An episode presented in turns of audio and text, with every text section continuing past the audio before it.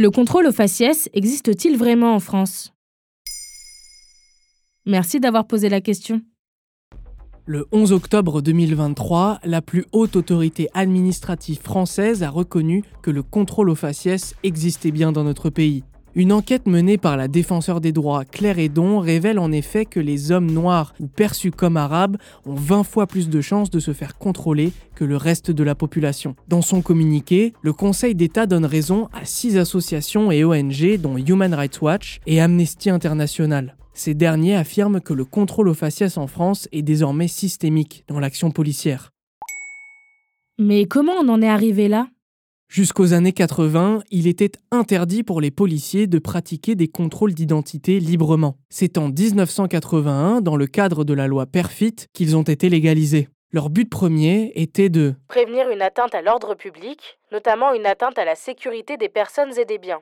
Les policiers ont également la possibilité de conduire une personne au poste si cette dernière ne peut pas justifier son identité. Ils peuvent même la garder 4 heures. Et en 1993, une nouvelle loi donne encore plus de liberté aux forces de l'ordre. Le procureur de la République peut leur ordonner de procéder à des contrôles d'identité dans un périmètre précis et dans une période de temps donnée. Ils n'ont donc plus à se justifier auprès des personnes qu'ils contrôlent.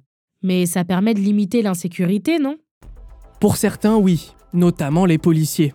Lorsque Claire Edon avait demandé une proposition de loi pour expérimenter des zones sans contrôle d'identité en 2021, le syndicat de police Alliance lui avait répondu dans un tract. Le problème de nos quartiers, ce ne sont pas les policiers. Ne facilitez pas le travail des délinquants en créant des zones de non-droit.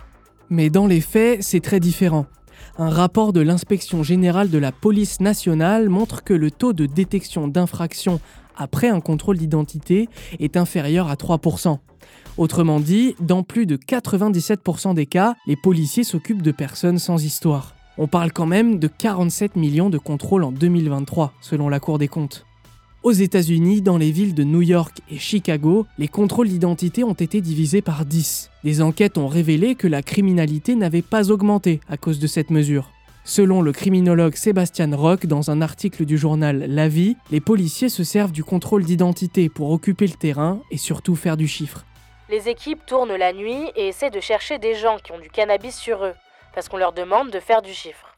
Et comment remédier au problème du contrôle aux faciès en France alors?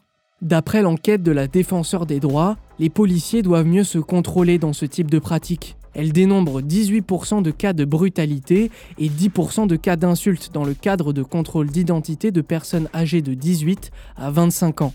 La principale conséquence est la perte de confiance dans les forces de l'ordre. Selon elle, cette confiance doit être restaurée. Ce qui veut dire mettre un terme à la politique du chiffre dans la police, jugée comme inefficace dans la lutte contre la criminalité et aussi des formations antiracistes menées au sein de l'institution. Voilà pourquoi le contrôle aux faciès existe vraiment en France. Vous souhaitez réagir à cet épisode? C'est possible et ça se passe sur Spotify. Vous pouvez commenter l'épisode et répondre au sondage du jour directement sur l'appli.